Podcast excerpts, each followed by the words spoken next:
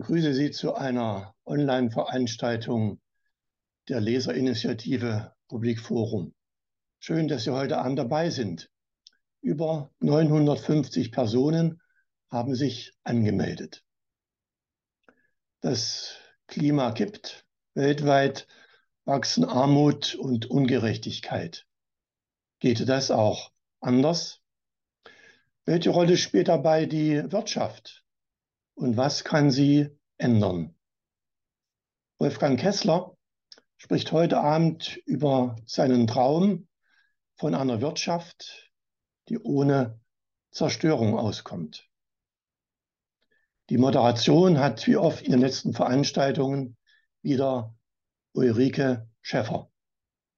Ich begrüße beide recht herzlich und bin gespannt auf das Gespräch. Noch zwei Hinweise und eine Bitte. Im Chat können Sie Ihre Fragen stellen und unsere Veranstaltung wird wieder aufgezeichnet und Sie können sie auf der Homepage von Publikforum wieder nachsehen. Und eine Bitte habe ich. Leider ist diese Veranstaltung nicht zu 100 Prozent finanziert und darum bitten wir wieder um Ihre Spende. Sie haben ja am Anfang das Spendenkonto gesehen. Ich bin Hans-Jürgen Günther, der Vorsitzende der Leserinitiative und übergebe an Frau Schäffer. Ja, vielen Dank, Herr Günther. Dann bleibt auch mir, Sie ganz herzlich zu begrüßen äh, zu unserem Abend heute mit Wolfgang Kessler, dem Wirtschaftsjournalisten und ehemaligen Chefredakteur von Publikforum. Aber muss ich Wolfgang Kessler überhaupt vorstellen? Ich glaube, die Tatsache, dass sich so viele angemeldet haben und jetzt auch schon weit über 400 Personen äh, in der Veranstaltung drin sind, ich glaube, die spricht einfach für sich. Wolfgang Kessler hat sich mit seinen Texten und Büchern einfach einen wirklich großen Fan, eine wirklich große Fangemeinde aufgebaut. Und ich glaube, das liegt nicht nur daran, dass er umfassend analysiert, vor welchen Herausforderungen wir angesichts der Klimakrise stehen beim Umbau der Wirtschaft und der Energieversorgung, Nein, ich glaube, das liegt vor allem, da, vor allem daran, dass er zeigt, dass diese Transformation auch möglich ist. Und zwar ohne, dass die Lichter ausgehen, die Wirtschaft zusammenbricht und äh, wir uns alle drastisch einschränken müssen. Wolfgang Kester ist kein Schwarzmaler und ich glaube, das tut uns allen einfach gut. In seinem neuen Buch, Das Ende des billigen Wohlstands, können wir es vielleicht auch kurz einblenden. Das wäre schön. Ja, genau. Also in seinem neuen Buch geht er diesmal aber auch auf die, den tiefgreifenden Sozial, auf die tiefgreifende soziale Ungleichheit in Deutschland ein und auch auf die negativen Folgen der Privatisierung von Pflege- und Gesundheitseinrichtungen. Er wird jetzt gleich die wichtigsten Thesen und Erkenntnisse aus dem Buch vorstellen. Der Vortrag dauert so etwa 50 Minuten. Er hat versprochen, vielleicht auch ein bisschen kürzer zu sprechen, damit Sie Ihre Fragen stellen können. Herr Günther hat schon gesagt, Sie können wie immer im Chat Fragen stellen. Ich sammle die und gebe sie dann an Wolfgang Kessler weiter. Ich bitte aber schon jetzt für Verständnis, dass wir mit Sicherheit äh, nur einen wirklich kleineren Teil der Fragen beantworten können, weil einfach so viele ähm, Teilnehmende heute dabei sind. Aber wir versuchen doch uns auch Zeit dafür zu nehmen. Ihre Mikrofone und Kameras sollten während der gesamten Veranstaltung bitte ausgeschaltet bleiben. Und bevor es jetzt losgeht, noch ein ganz kleiner Hinweis. Wenn Sie das Buch von Wolfgang Kessler im äh, Shop von Publikum bestellen, dann bekommen Sie ein auch handsigniertes, von Wolfgang Kessler signiertes Exemplar. Also das lohnt sich auf jeden Fall. Ja, und damit sage ich mal Bühne frei. Bitte schön, Wolfgang Kessler. Ja, guten Abend an alle. Ähm, es freut mich wahnsinnig, dass sich solche viel, äh, so viele Leute hier zu diesem Thema, zu diesem unbequemen Thema, aber wichtigen Thema angemeldet haben. Ähm, dafür danke ich herzlich für das große Vertrauen in, in das, was ich sage oder das, was ich schreibe. Und ja, jetzt muss ich hier mit der Kamera etwas hantieren, aber ich lasse das jetzt mal. Ja, dafür sage ich herzlichen Dank. Ähm, das freut mich sehr.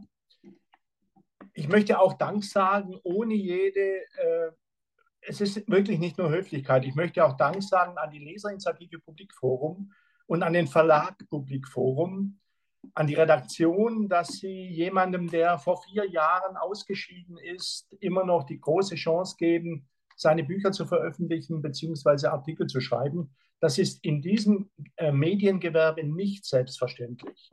Deswegen ausdrücklich Dankeschön an euch. Ja, aber zum Thema, ich soll ja zeitlich mich begrenzen.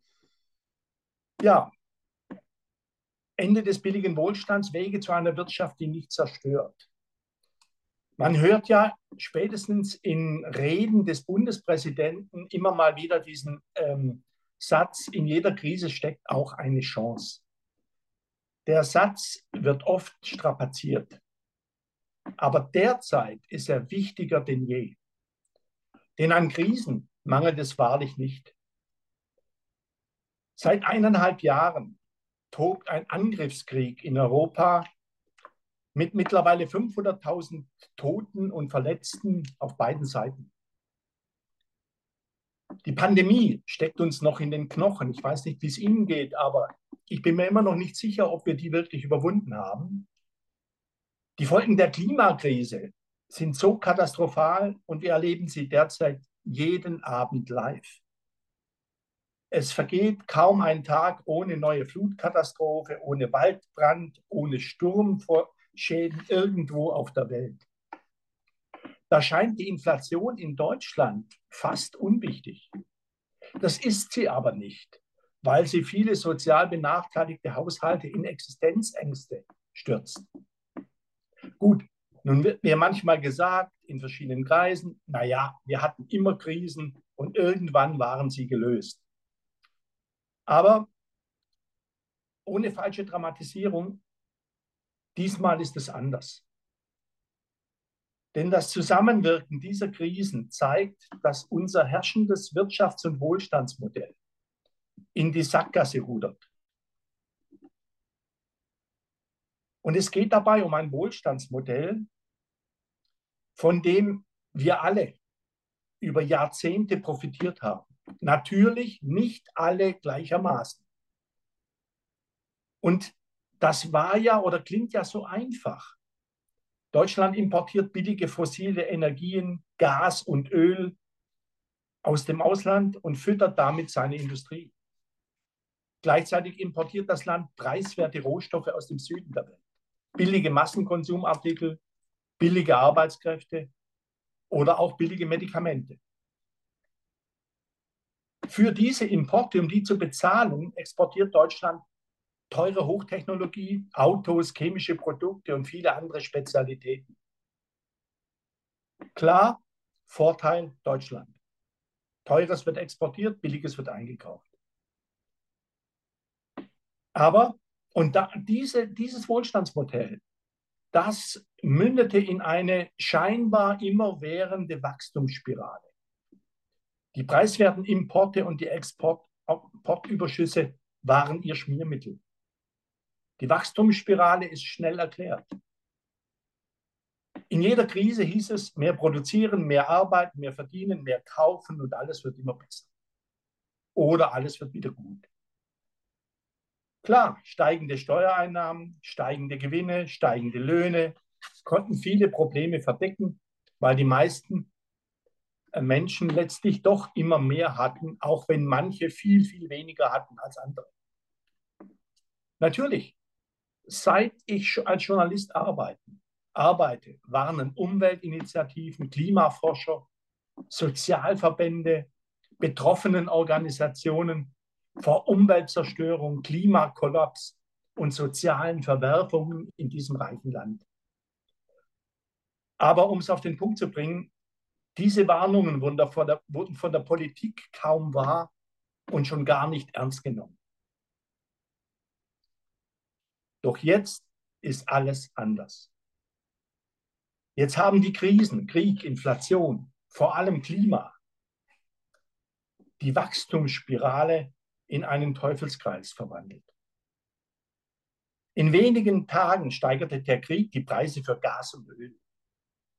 Und dies in einer Zeit, in der sich die Folgen der Klimakatastrophe der Klimakatastrophe immer deutlicher zeigen.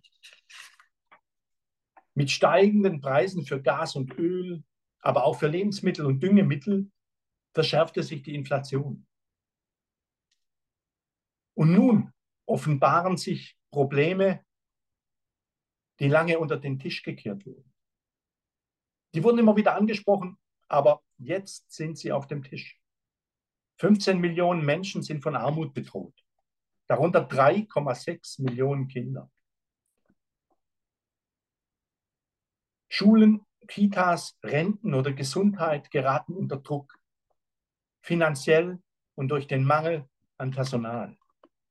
In vielen sozialen Einrichtungen wird nur noch gespart. Es zeigt sich in vielen Einrichtungen, dass sich die Reihenfolge der Ziele verändert hat. Es gilt Rendite vor Mensch.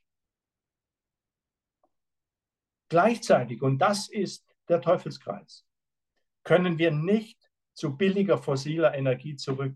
Wir können schon, aber sie heizt das Klima immer weiter auf.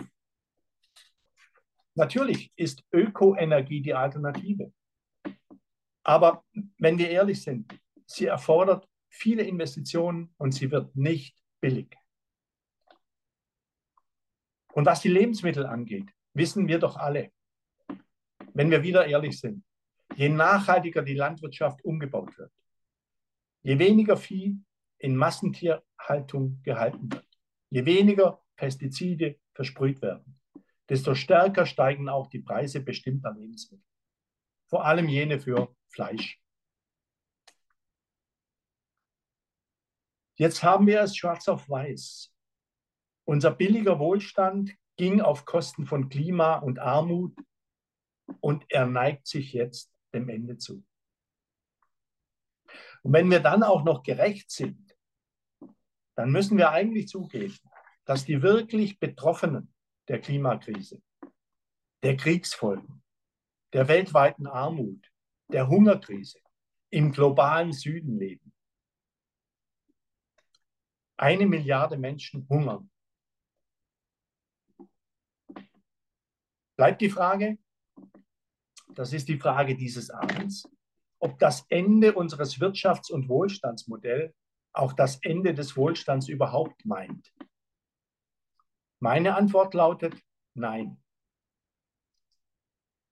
Aber sie lautet nur dann nein, wenn wir Wege zu einem Wohlstand finden, die nicht auf Kosten des Klimas und der Armen geht. Dieser Weg dahin ist schwierig. Je, jeden Tag geht es durch die Nachrichten. Und dahinter steht, dass wir in einer Übergangsgesellschaft leben. Viele Menschen spüren, dass das bisherige Modell des Wirtschaftens immer mehr produzieren, immer mehr arbeiten, immer mehr kaufen, immer mehr wegwerfen, immer mehr, immer wieder kaufen, dass das nicht mehr trägt. Aber gleichzeitig ist es so, das muss man zugeben, dass ein neues Wirtschafts- und Wohlstandsmodell, ein neuer Lebensentwurf, weg von der ständigen Steigerung des materiellen Lebensstandards, noch nicht sichtbar ist. Das schafft Ängste, das schafft Unsicherheit, das schafft Aggressionen. Die, die täglichen Angriffe von Autofahrern auf jene, die sich auf Straßen festkleben, sind nur die Spitze des Eisbergs jener Aggressionen, die eigentlich in dieser Gesellschaft vorhanden sind. Es wächst die Konfrontation zwischen jenen, denen die Veränderung nicht schnell genug gehen kann, und jenen, die, die das alte Leben, unser altes Leben mit Zehen und Klauen verteidigen. Und dabei, das ist oft leider der Fall, die Probleme lieber leugnen, als sie anzugehen. Aber die Frage bleibt, wie kommen wir zu einer Wirtschaft, die nicht zerstört? Wie kommt die Gesellschaft zu einer Wirtschaft, die nicht zerstört? Meine Erfahrung aus vielen Jahren Journalismus ist, dass man erst einmal auf die Suche gehen muss in so einer Übergangsgesellschaft. wichtig ist, und deswegen war die Bemerkung von Frau Schäffer am Anfang auch sehr, äh, sehr wichtig, wichtig ist da nicht Schwarz, Schwarzmalerei auf beiden Seiten, sondern wichtig ist, dass man auf die Suche geht nach dem Neuen, nach dem, was kommen könnte. Denn meine Erfahrung aus 35 Jahren Journalismus ist, ähm, dass sie viel Neues bereits in Ansätzen vorfindet.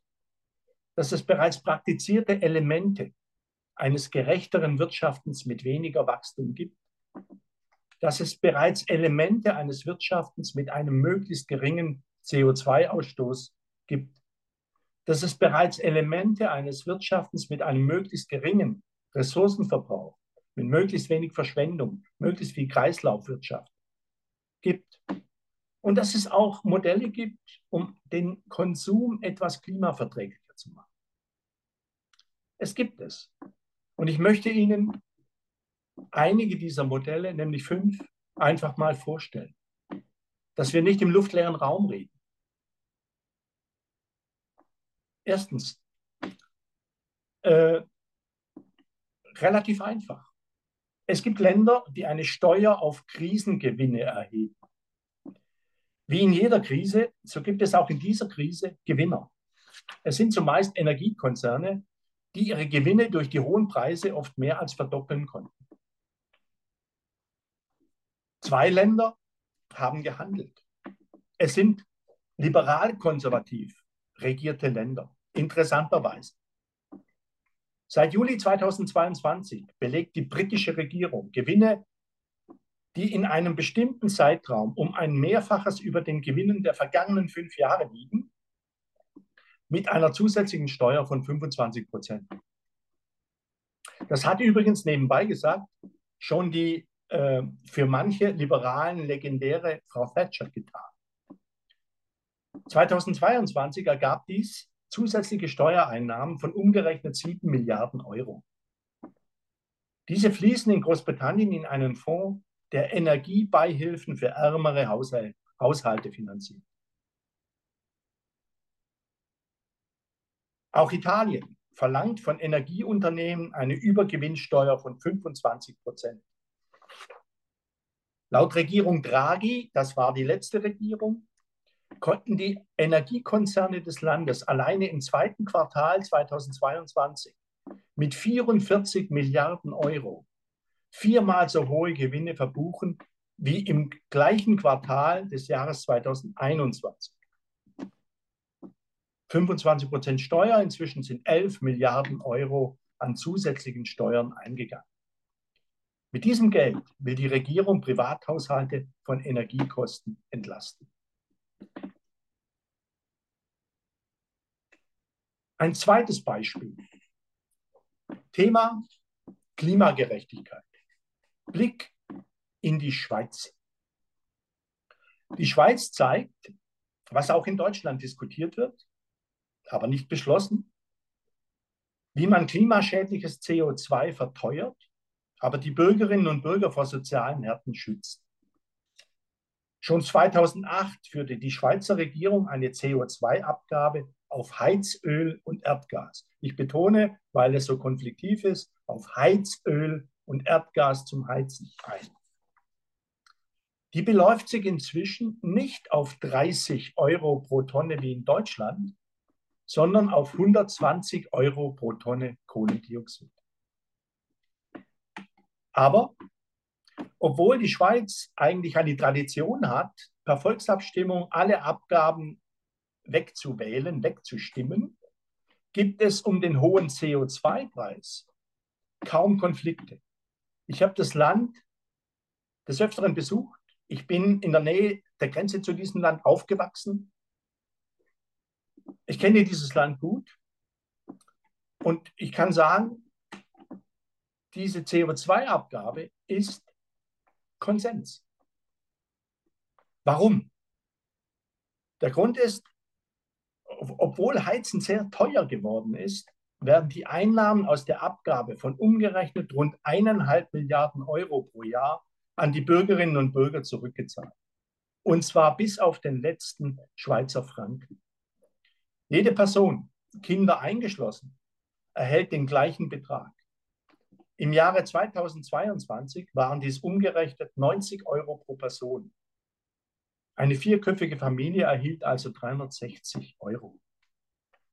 Gleichzeitig sank der CO2-Ausstoß beim Heizen in der Schweiz in den vergangenen sechs Jahren um 24 Prozent.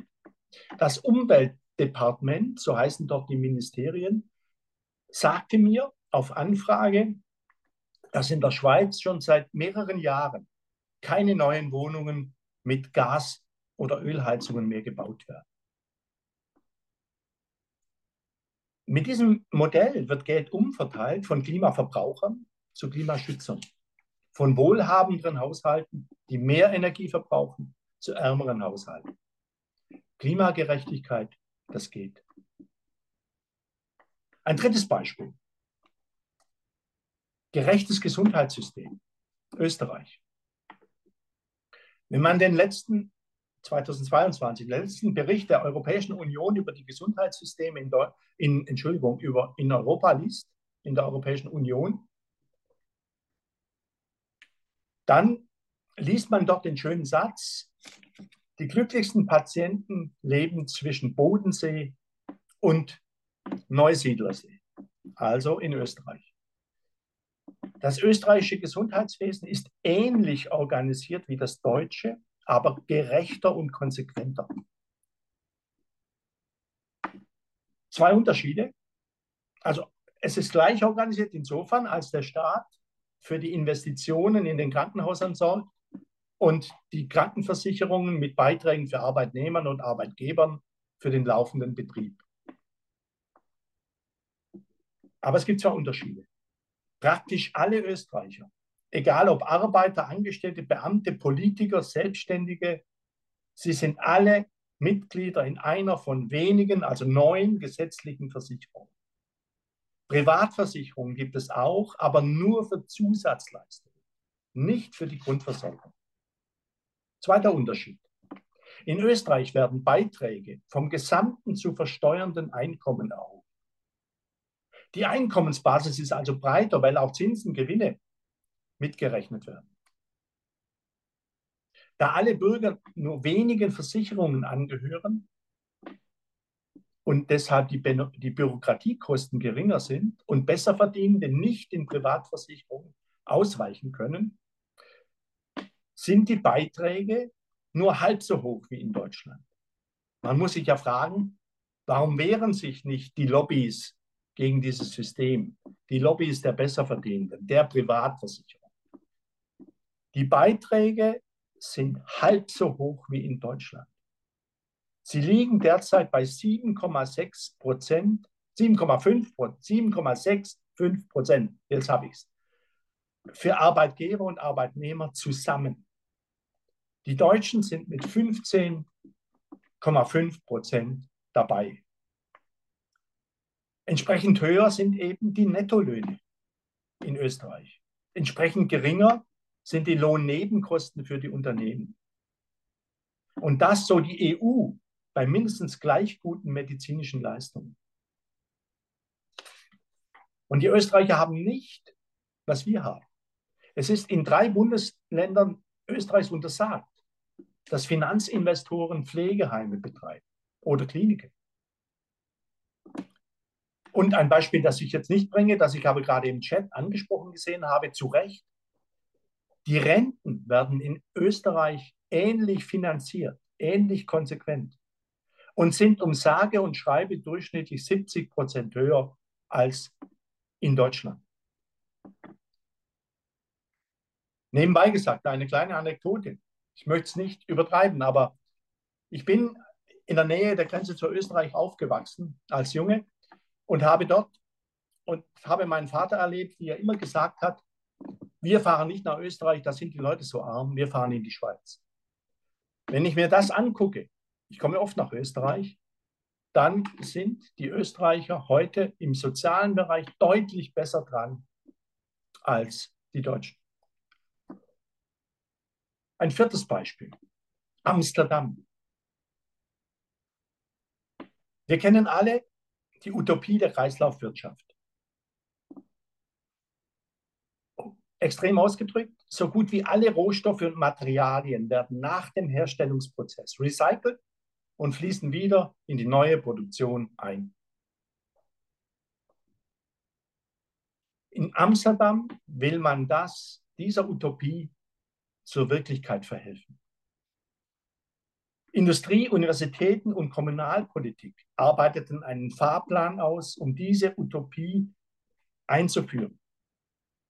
Das ist an sich schon interessant. Industrie, Universitäten und Kommunalpolitik zusammen.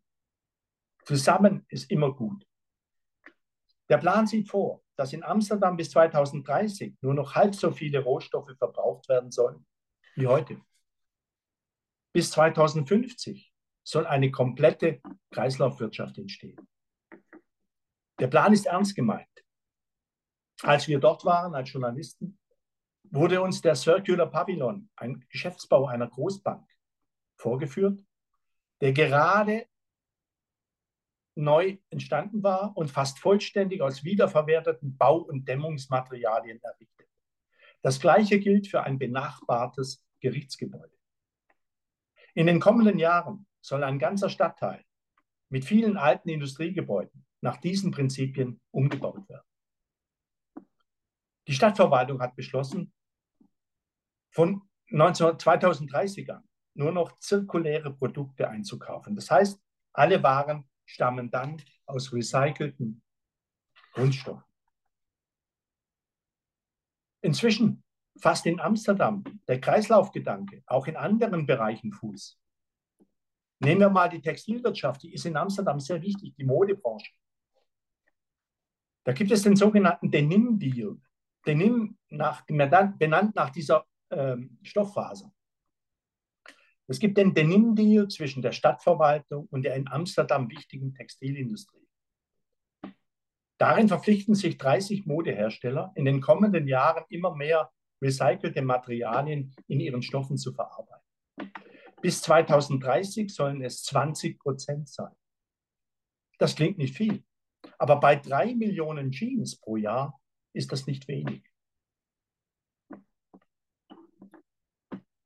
Ein fünftes Thema, das heikelste, klimaverträglicher Konsum. Wir sind alle betroffen.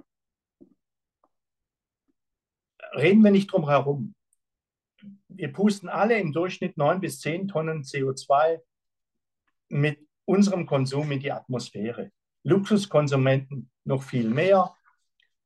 Die Besitzer der 300 Luxusjachten, der, der 300 größten Luxusjachten der Welt, die pusten pro Jahr so viel CO2 in die Atmosphäre wie die 12 Millionen Einwohner des afrikanischen Staates Burundi. Das hat ein französisches äh, Forscherkollektiv ähm, ermittelt. Und die 95.317 äh, Flieger von Privatjets im vergangenen Jahr pusten pro Flug in Deutschland so viel in die Atmosphäre wie jeder Deutsche im ganzen Jahr. Aber die Erfahrung ist auch, und es ist wahrscheinlich auch hier im Publikum die Erfahrung, man darf darüber eigentlich nicht sprechen. Konsumfreiheit ist heilig. Man gilt dann schnell als Verbotspriester ich habe deshalb nach Möglichkeiten gesucht, den klimaverträglichen Konsum voranzubringen, ohne Verbote. Es gibt nämlich Alternativen. Die mittelgroße finnische Aland Bank, das ist eine mittelgroße Bank in Finnland, die entwickelte zusammen mit Mastercard, ist jetzt keine Werbung, aber es ist einfach die Institution, die es gemacht hat, eine besondere Kreditkarte. Die Kunden erhalten mit ihrem monatlichen Kontoauszug einen Überblick über den ökologischen Fußabdruck, den sie mit ihren Käufen verursacht haben. Errechnet werden die Daten von einer wissenschaftlich basierten Firma. Ich habe Peter Wicklöff, Chef der Arland Bank, Orland Bank, so, hat er, so, so heißt das, gefragt, was soll das? Er sagte, ich zitiere, wir wollen das Bewusstsein für die Umweltwirkung des Konsums stärken, ohne den Menschen ein schlechtes Gewissen zu bereiten. Die Kunden können eine App einrichten. Über diese App können sie mit Hilfe äh, können sie ihren Klimaverbrauch insofern ausgleichen, als sie in Klimaschutzprojekte investieren und sie erhalten ökologische Alternativen vorgeschlagen für Produkte, die sie kaufen wollen. Auf Aufklärung statt Verbot setzt auch ein Supermarkt in Amsterdam. Ich habe diesen Supermarkt besucht. Seine Produkte weisen zwei Preise aus. Den Marktpreis, den alle bezahlen müssen, und den Preis, in den alle Umweltkosten eingerechnet wurden. Ich habe die Kassiererin gefragt, hat das Auswirkungen auf die Kaufentscheidung? Sie sagte mir, sie könne das statistisch nicht nachweisen, aber es gibt doch Kunden, die sich dann gegen Erdbeeren im April entscheiden. Das war ihre Aussage. Auch eine deutsche Supermarktkette hat dieses Modell einen Monat lang ausprobiert. Es ist also mach, es ist mühevoll, es ist machbar. Ich gebe zu, ich mache mir keine Illusion. Ob diese Initiativen Besitzer von Privatjets oder Luxusjachten zum Klimaschutz motivieren, ist fraglich. Aber solche informativen Modelle schärfen das Bewusstsein dafür, wie stark Konsum Klima und Umwelt beeinflusst. Gut, das sind Beispiele. Was zeigen sie? Ich meine zweierlei. Einmal, einmal beweisen sie, dass die Herausforderungen der Zukunft nicht mehr mit den Instrumenten und Zielen des letzten Jahrhunderts bewältigt werden können. Es reicht einfach nicht, den freien, immer wieder den freien Markt zu beschwören, irgendein neues Wachstumsprogramm zu, äh, zu, zu verabschieden, mehr Globalisierung zu fördern, Digitalisierung zu vergöttern oder immer wieder die Konsumfreiheit neu zu heiligen und dabei höhere Abgaben zum Tabu zu erklären. Wenn wir das weiter betreiben, dann werden wir den Teufelskreis eher beschleunigen und die Klimakrise verschärfen. In Deutschland und vor allem auch weltweit.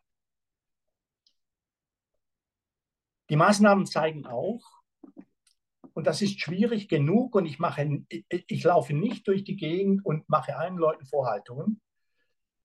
Es beweist auch, dass die Klimakrise, die Klimakrise, die steht quer zu allem, was wir bisher wirtschaftlich gelernt haben, wozu wir kodiert sind. Die Klimakrise steht quer zum immer mehr, immer weiter, immer höher, auf das wir auf diese Ziele sind wir kodiert worden.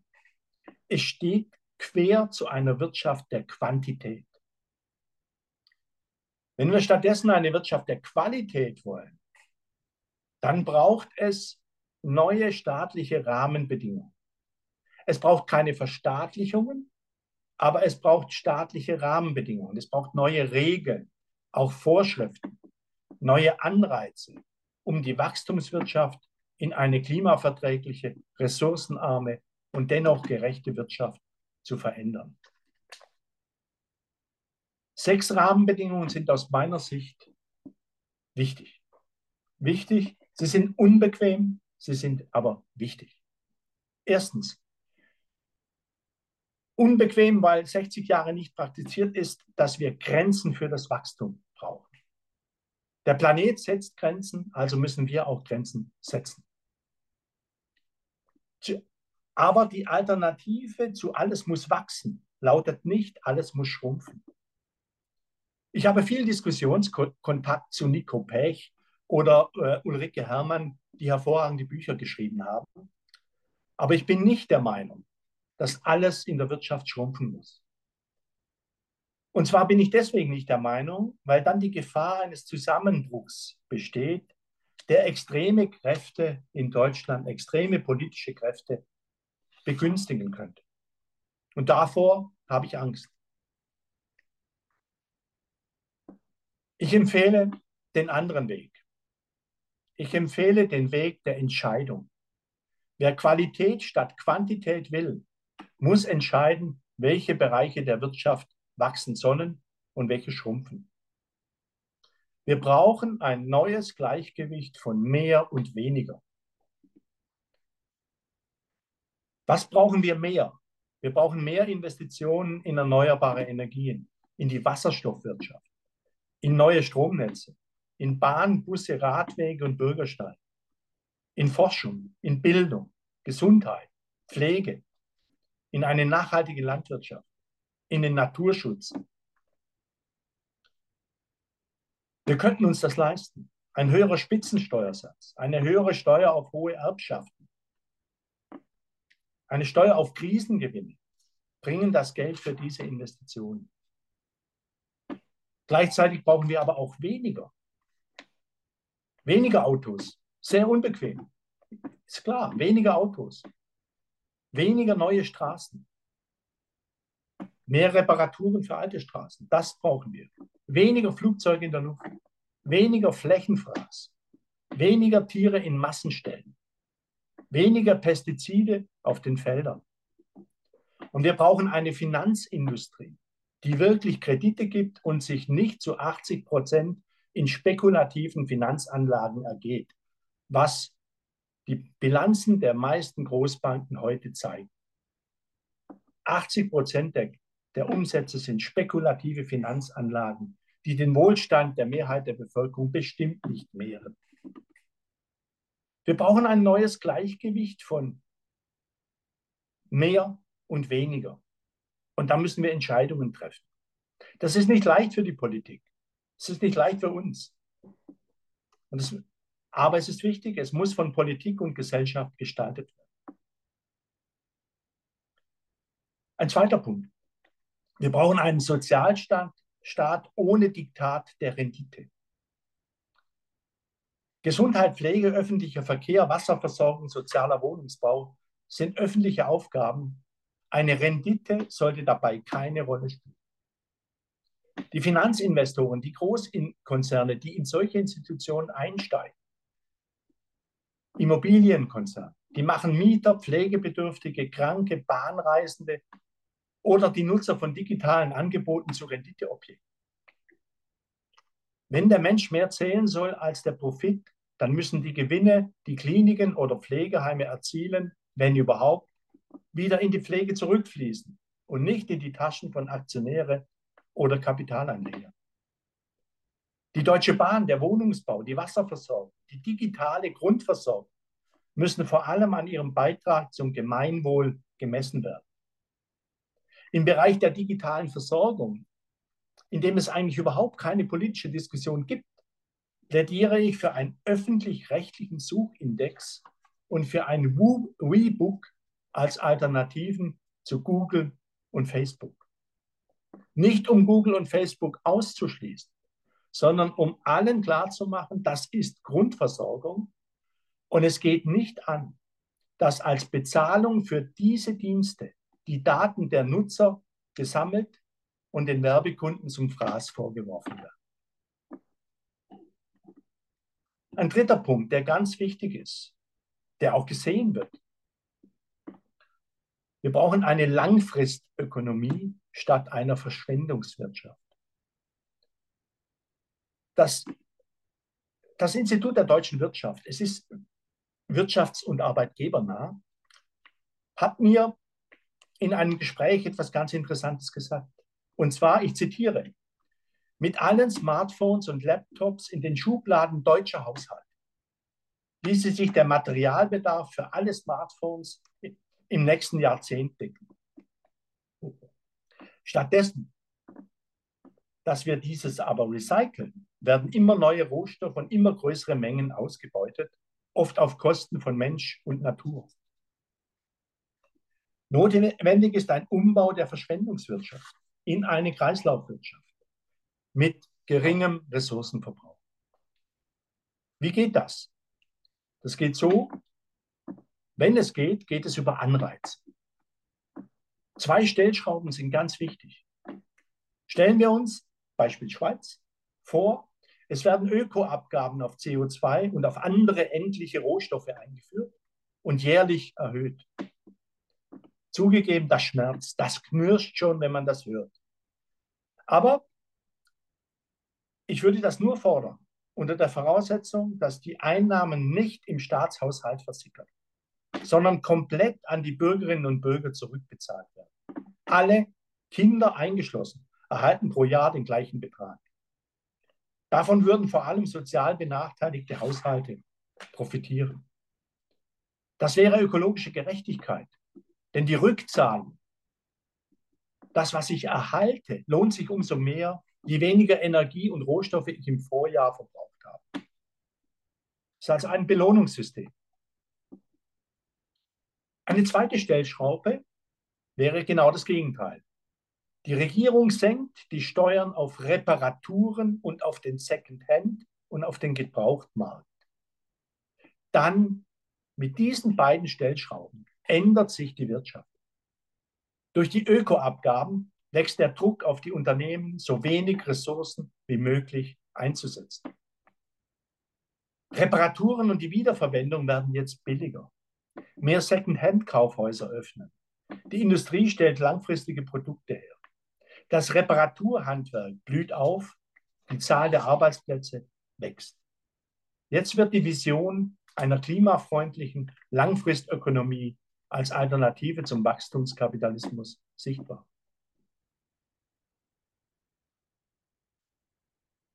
Ich fordere nicht, das wäre der vierte Punkt, einen Ausstieg aus der Globalisierung. Das halte ich für falsch, weil Welthandel eigentlich auch Gutes bringen kann. Aber wir brauchen eine faire und nachhaltige Globalisierung. Was heißt das? Zweierlei. Zum einen müssen alle wichtigen Waren und Technologien, alle wichtigen Waren und Technologien auch in Deutschland oder in der Europäischen Union hergestellt werden. Ich sage auch, aber nicht nur. Nur dann sind wir unabhängig von Diktaturen, nur so werden die Transportwege kürzer. Und wir brauchen den Welthandel, der dann verbleibt. Den sollten wir fair und nachhaltig gestalten. Das tun, wir zurzeit überhaupt nicht. Das Ziel der Globalisierung ist ein Freihandel, der auf das billigste Produkt setzt. Es werden die Zölle abgeschafft und die Gewinner sind die Anbieter, die die billigsten Produkte anbieten. Also die, die in Bangladesch T-Shirts zu einem Hungerlohn produzieren lassen und sie hier für drei Euros pro Stück in die Kaufhäuser bringen. Diejenigen, die extrem billige Waren auf den Markt bringen, die nur deshalb so billig sind, so billig sind weil es in den Ländern, in denen sie produzieren, keinerlei Umweltauflagen gibt. Es geht aber auch anders. Es geht auch anders, wenn der Wille da ist. Ich mache ein Beispiel. Baumwolle. Wir tragen viel Baumwolle. 60 Kleidungsstücke kauft jeder Deutsche pro Jahr, jede Deutsche.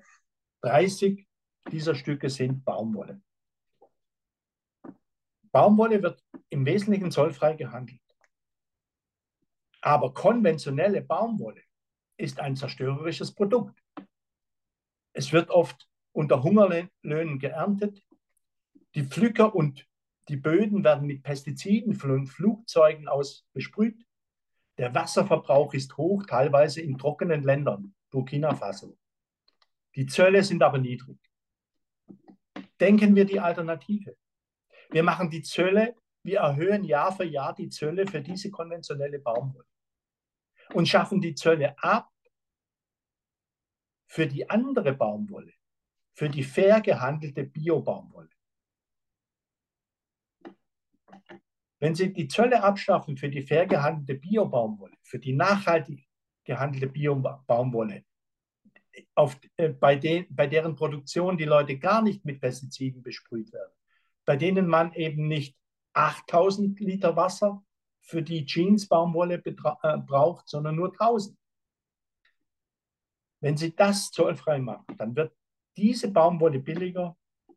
Und wenn Sie das auf alle anderen Produkte übertragen, auf Kaffee, Tee und viele andere Produkte, immer das fair gehandelte, nachhaltige billiger zu machen, dann belohnt der Handel nicht Ausbeutung von Mensch und Natur wie zurzeit, sondern Nachhaltigkeit und Gerechtigkeit. Ein fünfter Punkt. Wie, wie gesagt, das ist der heikelste, klimagerechter Konsum. Reden wir nicht darum herum. Konsumfreiheit ist wichtig, aber sie sollte mit einer Verantwortung für Umwelt und Klima einhergehen.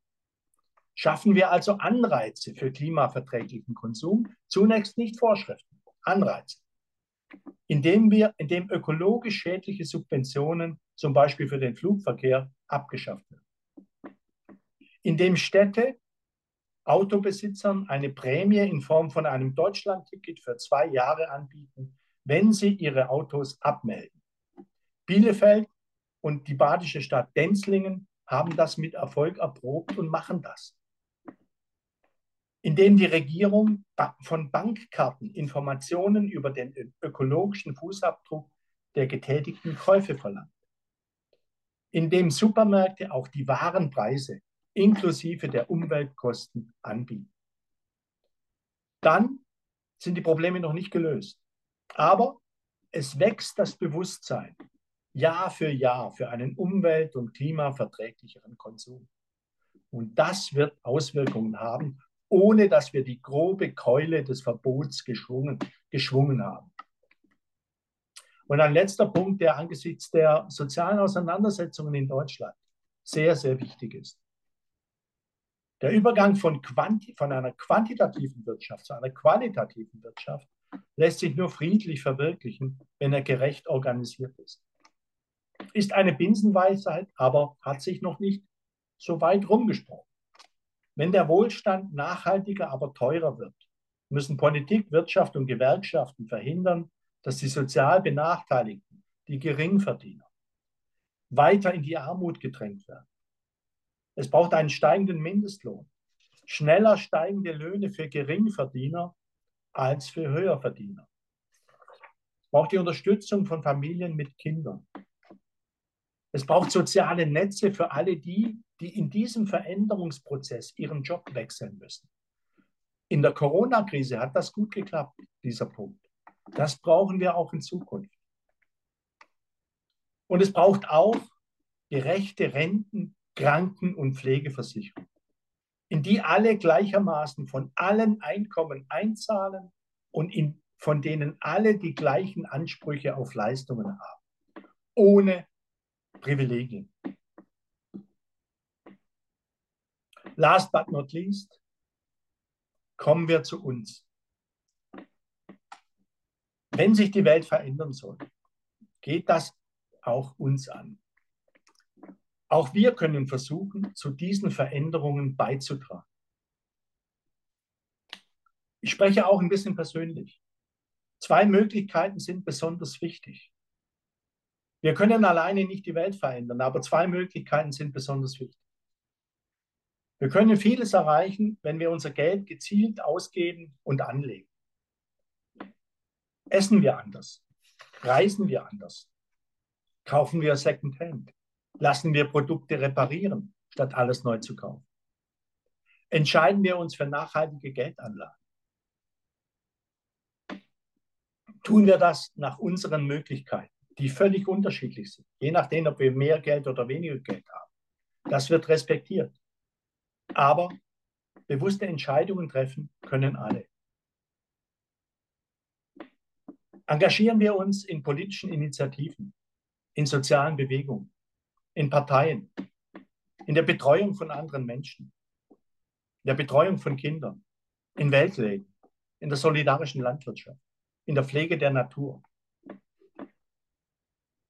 Glauben Sie mir, ich weiß, wie schwer es ist. Es ist wahrscheinlich kaum etwas schwieriger, als sich selbst zu verändern. In 50 Jahren, in denen ich aktiv war, war ich in vielen Bewegungen aktiv. Nicht immer erfolgreich. Ich habe mich oft darüber geärgert, wenn wieder eine mächtige Lobby einen Fortschritt aus egoistischen Gründen verhindert hat. Man muss damit leben, dass man bei Demonstrationen oder Aktionen ein kleines Licht ist und in einem Meer von Lichtern leuchtet. Aber ich habe, und das ist wirklich sehr persönlich, ich habe wirklich für mich ausgemacht, dass gemeinsam leuchten und danach ein schönes Eis oder ein Glas Wein zu genießen, dass das immer für mich besser war, als nur über die Dunkelheit zu schimpfen. Danke.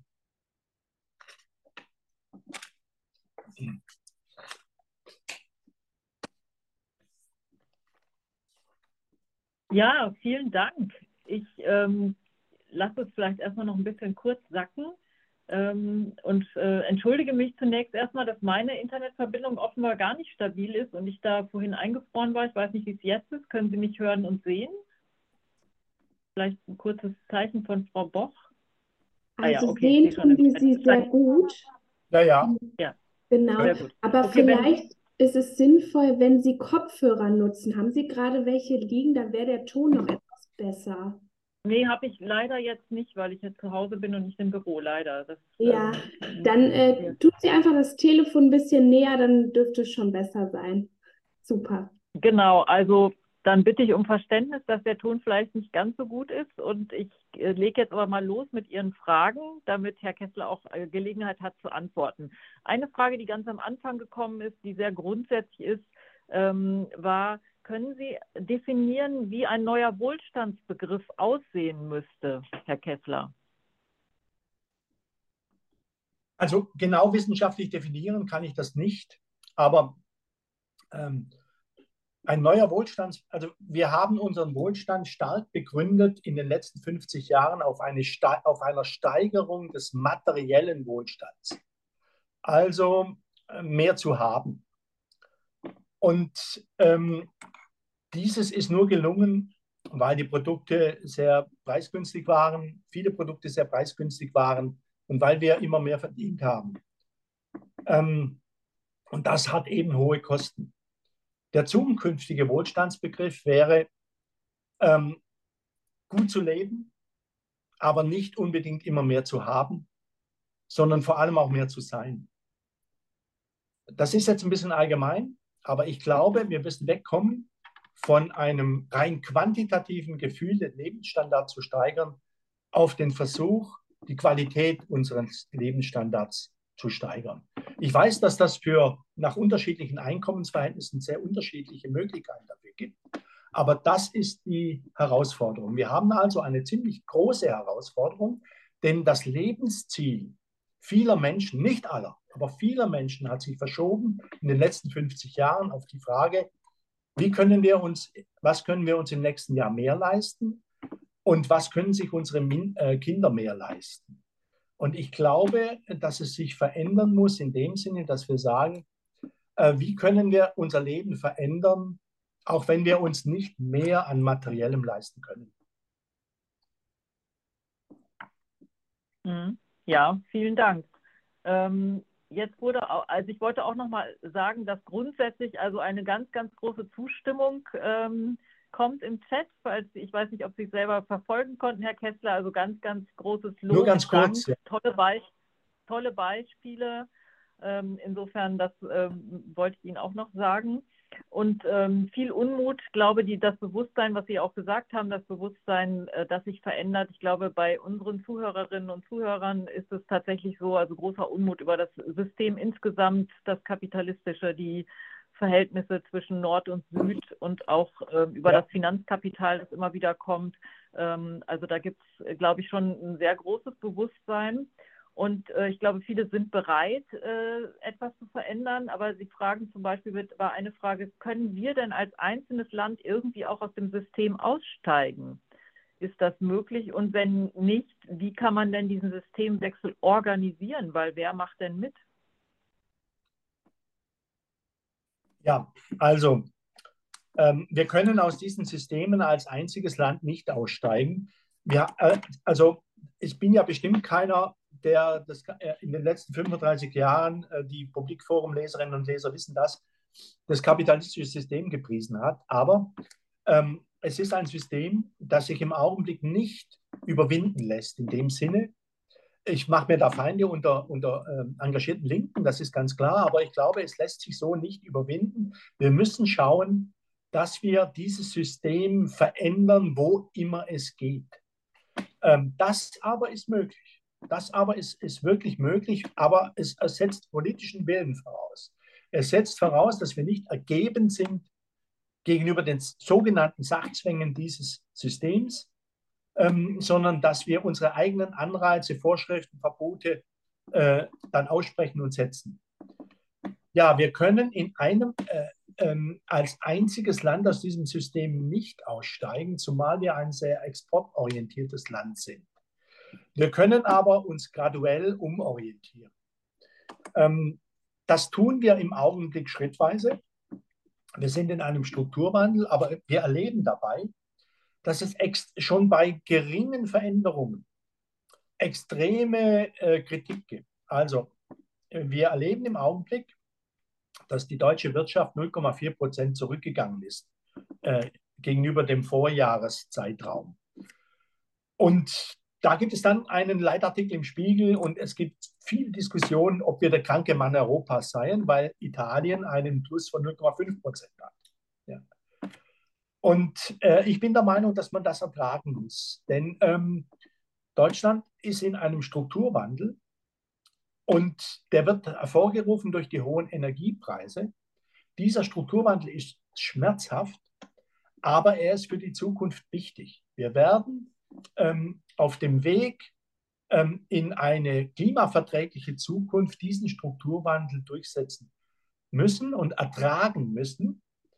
Ähm, und er ist zu ertragen, da wir ja im Augenblick keine sehr hohe Arbeitslosigkeit haben, sondern eher Arbeitskräftemangel. Wir können nicht alleine aussteigen, aber wir können Europa sehr stark beeinflussen. Ähm, die Europäische Union.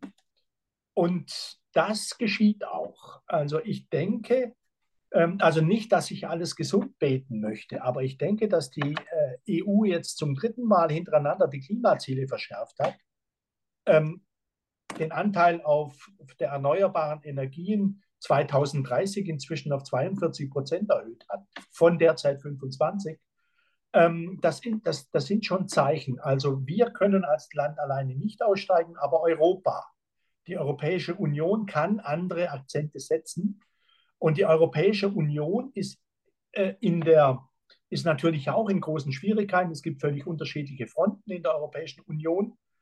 Also sie wird auch angegriffen, zum Beispiel durch gerechte Regierungen in verschiedenen Ländern. Aber ähm, die eigentliche Vision von Gerechtigkeit und ähm, Klimaverträglichkeit, die sehe ich am ehesten in der Europäischen Union zu verwirklichen.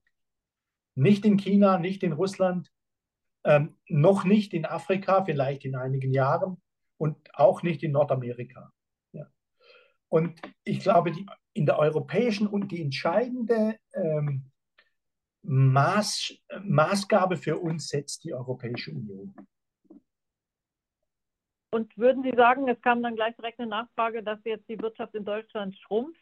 Sollen wir das als gute Nachricht letztlich dann eigentlich auffassen? In bestimmter Hinsicht schon.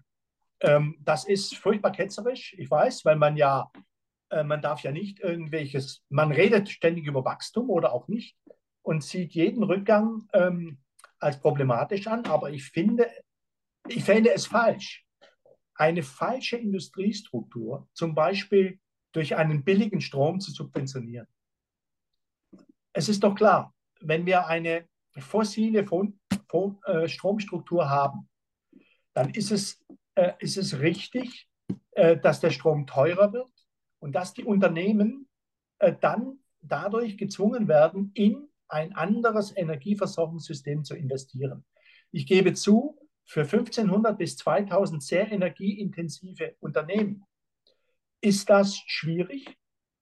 Das gebe ich zu. Aber die Unternehmen müssen auch zugeben, dass sie viel, in vielen Bereichen des Stromverbrauches bereits Privilegien haben. Das heißt, ich würde diesen Wünschen nicht nachgeben. Ja. Ich habe das neulich, es ist sehr un, un, unpopulär, sehr unbequem. Ja. Ich habe das neulich auch vor Handwerkern ausgeführt und da wird man natürlich ausgebuht, aber äh, es gibt natürlich jede Menge Beispiele. Ich habe die auch besucht. Es ist ja nicht so, dass ich mich um die Wirtschaft nicht kümmere. Ich war selber acht Jahre lang selbstständig. Aber es gibt einfach viele Bäckereien in Deutschland, die inzwischen mit Solartechnologie ihren Strom produzieren, die eine Wärmepumpe haben, die in ihre Filialen ihre Brötchen, die ihre Brötchen auch ein Stück weit digitalisiert produzieren und deswegen nicht mehr mitten in der Nacht, die finden auch Arbeitsstellen und die ihre Brötchen in ihre Filialen auch mit Elektrofahrzeugen aus, ähm, ausfahren. Das gibt es. Und diese Art von Strukturwandel, da müssen wir durch. Und ich finde nicht, dass man das durch Subventionen jetzt in niedrige Ener Energiepreise bremsen sollte. Wo ich für Subventionen bin, ist eher, wenn man versucht, bestimmte Produktionen, die von billiger chinesischen Importen gefährdet sind, wie zum Beispiel Solarmodule oder Chips, dass man die in Deutsch, deren Ansiedlung in Deutschland eher subventioniert. Das halte ich für richtig gezielt, um den Strukturwandel zu schaffen, aber ich halte es für falsch, nur wegen eines Rückgangs um 0,3 Prozent ein Krisenszenario auszurufen und dann Wachstumsprogramme äh, zu fordern, als wären wir noch im letzten Jahrhundert. Es wurde auch gefragt, ähm, ob Sie, wie Sie die Zukunft der sozialen Marktwirtschaft sehen und damit verknüpft vielleicht, ob Sie nochmal kommentieren können. Die Ulrike Herrmann äh, empfiehlt ja das Modell der Kriegswirtschaft, der gebritischen ja. Kriegswirtschaft, hat sie ja, ja, so ein bisschen als Vorbild genommen für die Transformation. Ähm, wie Sie das einschätzen? Das Buch von Ulrike Herrmann ist hervorragend. Ähm, sie, sie beschreibt äh, dass wir einen Lebensstandard, äh, mit einem Lebensstandard auskommen müssten wie in den 1970er Jahren. Sie beschreibt als Zukunftsmodell oder sie, sie erinnert als Zukunftsmodell an die Kriegswirtschaft Großbritanniens. Das war eine Planwirtschaft auf marktwirtschaftlicher Grundlage. Das heißt, die Unternehmen waren alle im Privateigentum, aber der Staat hat geplant, wer wie viel produzieren darf, damit eine möglichst hohe Gleichheit ähm, in der Bevölkerung und in der Wirtschaft mit der Versorgung stattfinden kann. Das ist ein geniales Beispiel. Es gibt nur ein großes Problem in der Vergleichbarkeit mit heute. Die Kriegswirtschaft in Großbritannien war demokratisch akzeptiert als Planwirtschaft, weil ähm, die Nazis mit ihren Fliegern und ihren Bomben eine riesige Bedrohung waren, die alle Briten ähm, gefangen gehalten hat. Die Klimakrise erleben viele Menschen im Westen allerdings nicht als Bedrohung oder nicht als derartige Bedrohung. Ich glaube, eine Planwirtschaft mit so großen Durchsetzungsstrategien würde wegen der Klimakrise, das klingt wirklich schauerlich, aber es würde nicht akzeptiert. Wenn wir schon Probleme haben, über Heizungen zu, zu diskutieren, zugegeben, die Regierung war ungeschickt, ganz klar. Aber dass wir Heizungssysteme verändern müssen in den nächsten Jahren ähm, in Richtung erneuerbare Energien, ist doch klar. Ähm, aber schon das hat ja einen Volksaufstand ähm, produziert. Und ich glaube, die Klimakrise reicht im Augenblick als Bedrohung nicht aus, um eine Planwirtschaft britischen Musters von damals äh, zu begründen und ich möchte mir auch keine Klimakatastrophe vorstellen, die dazu ausreicht, dies zu begründen. Dann wäre es nämlich zu spät. Ja, aber und können wir denn die äh, soziale Marktwirtschaft äh, retten oder wie sehen Sie die Zukunft? Also ich glaube, dass wir eine soziale und ökologische Marktwirtschaft schaffen können, aber sehr eingebunden in klare Rahmenbedingungen, und diese Rahmenbedingungen müssen auch, müssen den Strukturwandel belohnen, den wir brauchen in Richtung Klimaverträglichkeit, müssen klare Strukturen von Gerechtigkeit schaffen, die nicht immer bestimmte Lobbys, die nicht immer bestimmten Lobbys folgt, die nicht immer den Reichen folgt, die nicht immer den Wohlhabenden, die Wohlhabenden stärker ähm, bedient als die, die Ärmeren. So war es ja lange. Ähm, und wir brauchen auch eine Struktur, die der Markt wird, die dem Markt sagt, ähm, hier wollen wir Einschränkungen und hier wollen wir mehr. Das, sagt, das schafft der Markt alleine nicht. Der Markt ist völlig unfähig, Zukunft zu gestalten, ähm, weil der Markt auf Preissignale reagiert und die Klimakrise sendet keine Preissignale. Ähm, das heißt, ähm, man muss wirklich oder man sollte wirklich entscheiden, welche Bereiche werden gefördert und welche Bereiche versuchen wir einzuschränken. Ja. Bereiche, die, äh, die die Umwelt sehr schädigen, die das Klima sehr bedrohen oder die zum Wohlstand nur von ganz wenigen Leuten beitragen, wie zum Beispiel die Finanzindustrie, die, die spekulative Finanzindustrie, ähm, die muss man einschränken und das braucht ziemlich viel politischen Mut, der im Augenblick vor allem unter den herrschenden Mehrheitsverhältnissen nicht vorhanden ist. Müsste man denn auch eine Ernährungswende, also Stichwort äh, weniger Fleisch äh, oder gar kein Fleisch, müsste man das auch staatlich organisieren und wie könnte man das machen? Also wobei äh, nicht nur äh, aus ökologischen Gründen, sondern das kam hier sehr oft auf, auch eben natürlich aus ethischen und Tierschutzgründen. Ja, also ich bin da für eine klare Hierarchisierung. Also die wurde auch vorgeschlagen äh, in der Politik. Äh, da bin ich für eine für Anreize ähm, also warum die Steuern nicht einfach abschaffen für Gemüse und Obst, ja, zum Beispiel? Äh, warum keine Tierwohlabgabe einführen? Das wird von der FDP blockiert, wird sogar von einigen Landwirten gefordert. Ähm, und führen wir doch eine Tierwohlabgabe ein und, und, und sorgen aber dafür, dass das Geld an die Landwirte fließt. Ich mache mal ein Beispiel, wenn ich noch darf. Äh, in Dänemark, das habe ich jetzt vorher nicht gemacht, weil ich nicht alle Beispiele bringen kann, in Dänemark gibt es seit 2016 eine Pestizidsteuer. Ähm, die, die Pestizidsteuer wurde eingeführt, um den Austrag von giftigen Pestiziden zu verringern. Ähm, es sind die Traktoren gerollt, genau wie bei uns das der Fall war. Es gab Massendemonstrationen, aber sie wurde durchgesetzt und Sie wird wissenschaftlich begründet. Je giftig, es gibt einen Pestizidbelastungsindex und je giftiger das Pestizid ist, desto höher wird es besteuert. So, wenn man nach Dänemark fährt und die dänische Regierung fragt nach dem Erfolg, dann der, liegt der Erfolg darin, dass die Pestizidbelastung der Böden um 40 Prozent seitdem zurückgegangen ist. Die Landwirte sind immer noch nicht befreundet mit dieser Pestizidsteuer. Aber sie haben natürlich inzwischen erfahren, dass die, dass die Milliarde Einnahmen aus dieser Pestizidsteuer, dass die vor allem äh, für den Umbau der Landwirtschaft, für die Digitalisierung der Pestizidausgabe genutzt wird ähm, und wissen natürlich, dass sie jetzt Investitionskapital haben. Das heißt, ähm, weniger, weniger Steuern oder keine für Obst und Gemüse, Tierwohlabgabe, ähm, das wären zum Beispiel Anreizsysteme, um die Landwirtschaft ein Stück weit auf neue Grundlagen zu stellen.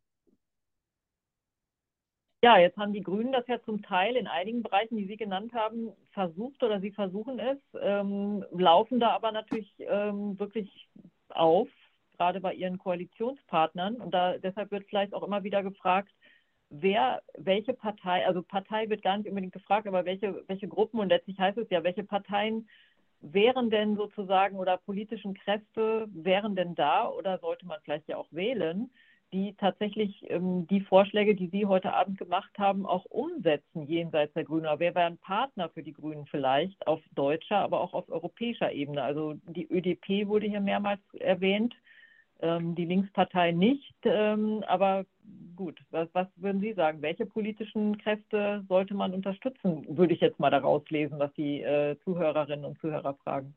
Ja, ähm, also ich will mich nicht drücken, aber es ist, eine sehr schwierige Frage.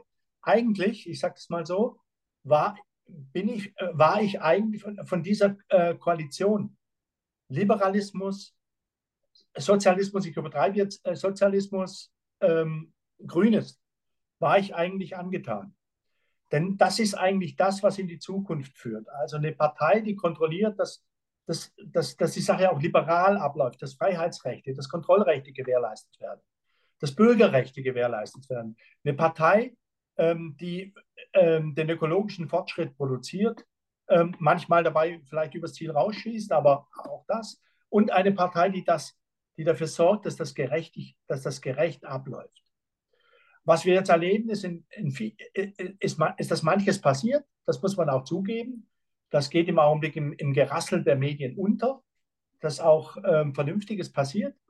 Ähm, aber wir erleben halt, dass ähm, im, in der Auseinandersetzung mit einer Gesellschaft, die selber auch sehr blockierend ist, dass sich diese Partner oft blockieren. Das kommt als Streit drüber. Das ist ein gefundenes Fressen. Ähm, und dann wird man unpopulär und kann eigentlich überhaupt nichts mehr verwirklichen. Ja.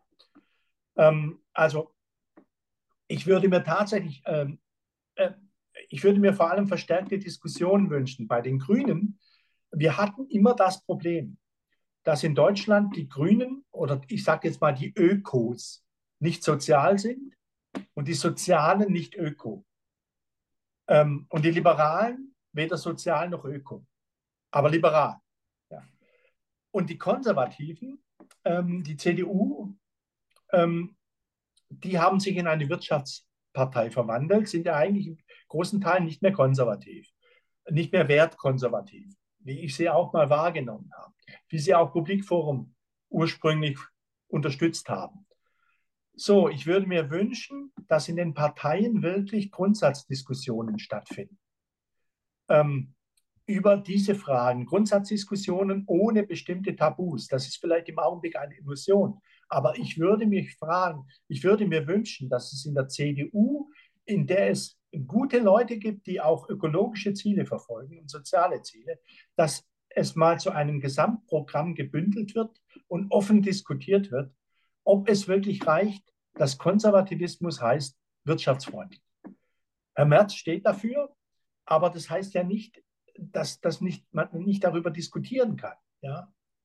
Ähm, eine FDP, die müsste eigentlich darüber diskutieren, dass man endlich Anreize, steuerliche und abgabenmäßige Anreize braucht, um einen Strukturwandel voranzutreiben, den sie eigentlich immer vorantreiben will. Ich, ich weiß nicht, warum eine FDP nicht in der Lage ist zu sagen, okay, ich verstehe, warum sie keine Steuern erhöhen will, ist nicht meine Position, aber ist deren. Aber ich verstehe nicht, warum ökologisch, äh, umweltschädliche Subventionen von dieser Partei nicht beseitigt werden. Das ist doch eine Partei, die so marktwirtschaftlich sich gibt, dass Subventionen doch eigentlich falsch sind. Die Grünen, die müssten natürlich viel stärker, als sie es tun, sie haben es, tun es mehr als früher, äh, darüber reden, wie das denn ähm, mit der Gerechtigkeit ist und der ökologischen Veränderung. Denn es geht schon auch um einen höheren Mindestlohn. Es geht schon, Kindergrundsicherung war ihr Punkt, das fand ich gut. Ja. Ähm, und ähm, sie müssen aber auch ähm, darüber reden, wie das beschäftigungspolitisch abzufedern ist, die Veränderungen, die sie wollen. Das sind Veränderungen, die man gut erklären wollen äh, müsste. Das ist beim Heizungsgesetz nicht gelungen, bei anderen Sachen ja. ja. Ähm, und die Sozialdemokraten, ähm, denen fällt es generell, äh, das ist jetzt wirklich meine Meinung, denen fällt es generell an etwas an Profil. Die haben durch diese Schröder-Zeit, durch diese Hartz-IV-Zeit an Profil verloren ähm, und äh, schwanken im Augenblick zwischen allen Fronten. Ähm, und das, also ich glaube, diese Parteien bräuchten erstmal wieder eine ehrliche Grundsatzdebatte über diese Zukunftsfragen, die sich nicht erschöpfen sollte in der Wiederbelebung alter Thesen aus dem 20. Jahrhundert. Ja, es wurde jetzt konkret auch nochmal gefragt, warum äh, gibt es denn sozusagen Rückenwind für Subventionen jetzt, also ähm, Strompreis für die Industrie zum Beispiel? Aber andererseits äh, viele Vorschläge, die Sie gemacht haben, wo ja dann auch ähm, Abgaben am Ende wieder, also klimafreundliche Abgaben doch wieder an die Bürger und Bürgerinnen fließen und damit ja auch die Kaufkraft letztlich wieder steigt. Warum ist das dann so schwer durchsetzbar oder wird es einfach nicht gut genug kommuniziert? Die Dass Regierung eben auch hat, Geld dann wieder zurückfließt, ne? Ja, ja, genau. Ähm, nee, das ist, das ist schon eine, äh, eine absolut äh, berechtigte Frage. Die Fragen die sind überhaupt gut, mein Kompliment. Ähm, also in, im Koalitionsvertrag steht, dass ein Klimageld eingeführt werden sollte. Sie erinnern sich an das Schweizer Beispiel. Wir haben eine CO2-Abgabe, die steigt jetzt von 30 äh, Euro pro Tonne CO2 auf 40 am 1. Januar. Ähm, dieses Geld wird aber nicht als Klimageld ausgezahlt. Es wäre auch zu wenig. Ja. Aber es könnte ausgezahlt werden. Es wäre symbolisch, wäre es gut. Aber die Regierung hat jetzt beschlossen, dieses Geld in Investitionen in den Klimaschutz zu stecken, in den Klimafonds und dort wird es in, Klima in Klimaschutzinvestitionen gesteckt. Das Problem, das die Regierung hat, ist, wenn sie diese CO2 ähm, Abgabe, diese Einnahmen aus der CO2-Abgabe als Klimageld auszahlen würde, dann müssten die Klimaschutzinvestitionen anders finanziert werden. Dazu müsste man dann Steuern erhöhen oder andere Abgaben streichen. Und das ist in der Regierung durch die FDP nicht mehrheitsfähig. Ähm, also richtig wäre es praktisch aus meiner Sicht, die Klimaschutzinvestitionen durch höhere Steuern, zum Beispiel Steuer für, auf Krisengewinner und so, und ähm, einen höheren Spitzensteuersatz auf, oder Erbschaften. Das wurde ja vorgerechnet, dass das 5 Milliarden bringen könnte. Aber allein schon die Steuer auf Krisengewinne, die eigentlich gar niemandem schaden würden, äh, die würden in Deutschland 8 bis 10 Milliarden bringen, wenn man das konsequent einschätzt, zum, im Vergleich zu Italien zum Beispiel. Das, das wäre mehr, als die CO2-Abgabe einbringt. Und damit müsste man eigentlich die Klimaschutzinvestitionen finanzieren und die Einnahmen aus der CO2-Abgabe, die ja von allen Bürgern bezahlt werden, an der Tankstelle beim Heizen, die müssten an die Bürger zurückfließen. Das wäre dann ja auch eine gute Werbung oder würde wahrscheinlich einfach auch die Einstellungsfehler, die vielleicht nicht so tief im Thema Klima drin sind oder sich damit vielleicht auch nicht so beschäftigen wollen, die vielleicht auch die Gefahr nicht ganz so sehen, würde dann aber wahrscheinlich trotzdem eine klimafreundliche Politik einfach auch, ähm, ja, sozusagen sympathischer machen, ist vielleicht ein falscher Begriff, aber würde auf jeden Fall die Zustimmung ähm, wahrscheinlich doch erhöhen, wenn man einfach sieht, man hat ja selber was davon, oder? Also in der Schweiz war die äh, psychologische Wirkung gut. Sie dauert etwas. Man muss Geduld haben, denn äh, sie, äh, die haben eine CO2-Abgabe eingeführt, haben die erhöht auf 120 Euro. Das kostet erstmal Geld. Und im nächsten Jahr bekommen die Bürger das in einem kleineren Betrag, aber in einem Betrag, der schon spürbar ist, zurück. Die Schweizer haben Folgendes gemacht. Ich weiß nicht warum, aber sie haben es äh, über die Krankenversicherung lassen die das auszahlen. Das hat den Vorteil, dass die Krankenversicherungen jedem Bürger einen Scheck schicken. Das heißt, äh, jeder Bürger bekommt einen Scheck über seinen Anteil an den, äh, am Klimageld. Die Eltern für ihre Kinder. Das kommt im Juli. Das ist eine Art Urlaubsgeld. Zumindest wird das so empfunden. Das ist psychologisch sehr, sehr gut, wenn sich das eingespielt hat. Im ersten Jahr fragt man immer, wann kommt es denn endlich? Aber wenn das über Jahre eingespielt ist, dann ist die Botschaft ganz klar. Je mehr wir beim Heizen sparen an Energie, je, je moderner unsere Heizung ist, desto wertvoller ist der Beitrag, den wir im folgenden Jahr im Juli bekommen. Und das ist der psychologische Effekt, der, der die Zustimmung erhöhen wird. Und es wurde dann auch gefragt, ähm, weil ja eine große, große Zustimmung zu Ihrem Vortrag, zu Ihren Vorschlägen, auch zu den Beispielen, ob es denn in der Regierung auch Berater gibt, die diese Modelle vertreten. Ähm, ich will jetzt nicht sagen, dass die Leute fordern, dass sie ähm, äh, maßgeblich in die Regierung einsteigen sollen. Das fänden wahrscheinlich auch alle toll. Aber gibt es denn Personen, die solche Modelle auch sozusagen einbringen, die das, ja, die das einfüttern in die Regierung? Also beim ähm, äh, beim, bei der ganzen Nahrungsmitteldebatte, bei der landwirtschaftlichen Debatte, ist es schon Cem Özdemir, der diese Vorschläge gemacht hat. Er trifft halt auf unheimliche Widerstände äh, und er hat das Problem, das die ganze Regierung so ein bisschen hat. Ähm, er, er, bekommt von, von den Umweltverbänden und von den Ökoverbänden nicht genügend Unterstützung, die er bräuchte und bekommt aber unheimlich Gegenwind von den Landwirten. Ähm, aus Gründen, die ich nicht verstehe, aber er bekommt Gegenwind. Und die, die Verbraucher sind auch kritisch, weil dann die Fleischpreise natürlich steigen würden. Aber ähm, eigentlich ist seine Taktik, die Steuern zu senken für oder abzu, die Mehrwertsteuer ganz abzuschaffen für Obst und Gemüse und eine Tierwohlabgabe einzuführen, um die, die Stallhaltung zu, zu verbessern ähm, das ist eigentlich genau das richtige Modell. Aber es hängt halt in der Schleife. Das ist das Modell, das die Borchert-Kommission auch mitempfohlen hat.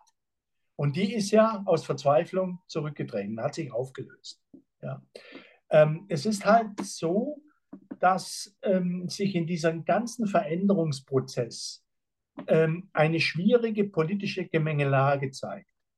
die Gegner dieser Veränderung, also die fossilen Gruppen, die fossile Lobby, eventuell auch die Finanzlobby, eventuell auch bestimmte Landwirtschaftsverbände, bestimmte Unternehmerverbände sind und auch bestimmte Medien, wenn es um, um Skandale geht, die sind massiv und militant.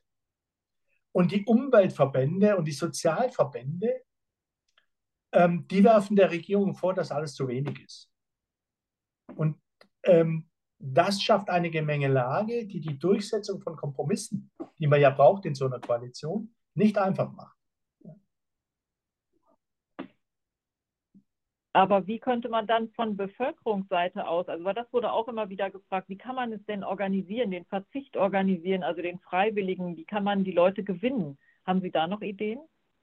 Also, also ähm, praktisch das, von unten Veränderungen herbeiführen. Ja, indem man, äh, in, ja. Das, Außer, dass man natürlich selber anfängt bei sich selbst, das ist ja klar, aber. Also mit, dem, mit der richtigen Reihenfolge des Vokabulars. Das wäre mal das Erste. Also, das, äh, also ich bin der Meinung, äh, beim Konsum oder beim Geldausgeben, da geht es bei mir um anders an erster Stelle und um weniger an zweiter Stelle. Anders und weniger. Wenn wir nur sagen, was ja im christlichen Bereich, aus dem ich selber komme, äh, eine große Tradition hat, wenn wir nur sagen, wir sind asketisch äh, und verzichten sehr viel, ähm, dann bedeutet das, wir sorgen dafür, dass bestimmte Dinge, schlechte Dinge nicht mehr wachsen, okay, aber wir setzen keine Veränderungsakzente. Ja. Ich mache mal ein Beispiel. Ähm, wenn ich ähm, Fleisch mag oder so und äh, entschließe mich jetzt, ähm, ich esse jetzt weniger Fleisch. Okay, dann gehen einige Schweineproduzenten, wie zurzeit, die gehen dann äh, pleite äh, und verschwinden vom Markt. Aber ich habe die Landwirtschaft eigentlich nicht verändert. Wenn ich sage, äh, ich mag Fleisch, ich mag weniger, aber das wenige, das esse ich bio, dann haben sie anders gehandelt. Und dann haben sie ein Stück Landwirtschaft verändert. Haben sie die Tierhaltung verändert und sie haben äh, dafür gesorgt, dass keine Futtermittel aus Lateinamerika den Regenwald zerstören und dann bei uns geliefert werden, da die dürfen diese Tiere nicht kriegen. Äh, also es ist wichtig beim Konsum oder bei dem, was wir tun, ähm, daran zu denken, nicht nur weniger ist gut, sondern vor allem anders, das jeweils andere äh, zu kaufen, das jeweils andere einzusetzen. Also blödes Beispiel jetzt, aber um es klar zu sagen, es ist die eine Sache, äh, Heizen zu sparen. Es ist die andere Sache, Wärme anders zu produzieren, sodass sie nicht so zukunftsschädlich ist. Und es geht im augenblicklichen Stand der Entwicklung um das andere, um das Neue, um da Akzente zu setzen. Das fände ich wichtig. Weil im Konsum haben wir Leute, die sehr, sehr aufrecht, sehr, sehr glaubhaft versuchen, weniger zu konsumieren weniger Abfall zu produzieren. Das ist äh, weniger, äh, ohne Plastik zu leben, mit wenig Plastik zu leben. Das sind hervorragende, glaubwürdige Leute. 80 Prozent der Leute kümmern sich gar nicht darum und machen weiter wie, wie vorher. Wichtig wäre, dass diese 10 bis 20 Prozent sehr kritischen Konsumenten auch immer einen anderen Akzent setzen. Also dann wirklich sagen, okay, ich brauche ein neues Smartphone, warum gehe ich mich zum einzigen Laden in die Stadt, ich denke jetzt an die Stadt Bad Nauheim, in der ich in der Nähe wohne, die reparieren Handys und die verkaufen gebrauchte Handys, die genauso funktionsfähig sind. Ja. Also anders zu handeln ist gut. Ja, ich brauche ein Bücherregal, Second-Hand-Kaufhaus hat vielleicht eins. Also das andere wäre gut. Also nicht nur weniger Pullover, sondern vielleicht auch Pullover aus fair gehandelten Bio-Baumwolle ein bisschen weniger, weil die teurer sind. Ja. Also das fände ich wichtig. Etwas, was jetzt noch nicht so angesprochen wurde, also von Ihnen nicht, aber auch im Chat nicht so richtig, aber ich denke, wir sollten es doch nochmal aufgreifen. Wie ist denn die Rolle der Kirchen? Ähm, machen die genug? Äh, haben die gute Position? Sind die am Thema dran? Ähm, und setzen Sie die richtigen Zeichen oder auch Impulse oder was würden Sie da erwarten? Also Sie sind am Thema dran, aber nicht genug. Jetzt, jetzt komme ich auch damit, es ist zu wenig. Ähm, also, ich, ich, ich finde Kirchen wichtig, um das äh, erstmal klar zu sagen. Ich verstehe auch Leute, die austreten. Das ist bei der katholischen Kirche sozusagen bei den Auseinandersetzungen durchaus verständlich. Ich zähle nicht dazu. Ähm, ich habe immer noch das Problem mit den Kirchen, äh, dass sie sich viel zu stark mit sich selbst beschäftigen, mit ihren Strukturen, mit ihren Debatten, ja, mit ihren Gemeindezusammenlegungen. Ja. Und das übertönt alles. Ähm, sie sind nicht in der Lage, speziell die katholische Kirche, innere Konflikte auch mal wirklich auf die lange Frist auszuräumen oder zu bereinigen. Ja. Sie spülen sich immer wieder in den Vordergrund und das bedeutet einen großen Vertrauensverlust. Im Einzelnen auf Gemeindeebene setzen viele Gemeinden wirklich gute Zeichen. Sei es, dass ähm, auf dem Gemeindehaus Solartechnologie ist, dass sie wirklich auch, das kenne ich selbst hier in der Umgebung, dass sie wirklich auch eine Wärmepumpe eingebaut haben, dass sie einen Stromspeicher eingebaut haben. Das, eine Gemeinde hat organisiert Carsharing dass äh, Leute, die in den Gottesdienst wollen, auch abgeholt werden im Abholdienst, sodass die nicht unbedingt auf ein Auto angewiesen sind. Es, sie setzen Zeichen, aber gesamthaft ist mir das zu wenig offensiv. Ähm, es kommt immer rüber in der Öffentlichkeit, die Kirchen beschäftigen sich mit sich selbst. Ähm, und es sollte aber rüberkommen, wir müssen wirklich die Schöpfung schützen. Ähm, dieser Punkt, dieser konziliare Prozess, diese konziliaren Ziele, Frieden, Gerechtigkeit, Gerechtigkeit, Frieden, Bewahrung der Schöpfung, die sind schon sehr, sehr zentral. Und ein weiterer Punkt, der ist mir auch wichtig. Wir haben vorher der, am Anfang der Diskussion, haben Sie gefragt, wie ist mein Begriff von Wohlstand? Also wir haben ja ein großes, ich nenne es jetzt mal spirituelles Problem. Äh, es ist so, dass die, der religiöse Glaube und der Glaube an die Kirchen und äh, das Engagement in den Kirchen ist in den letzten 50 Jahren ja sehr stark zurückgegangen.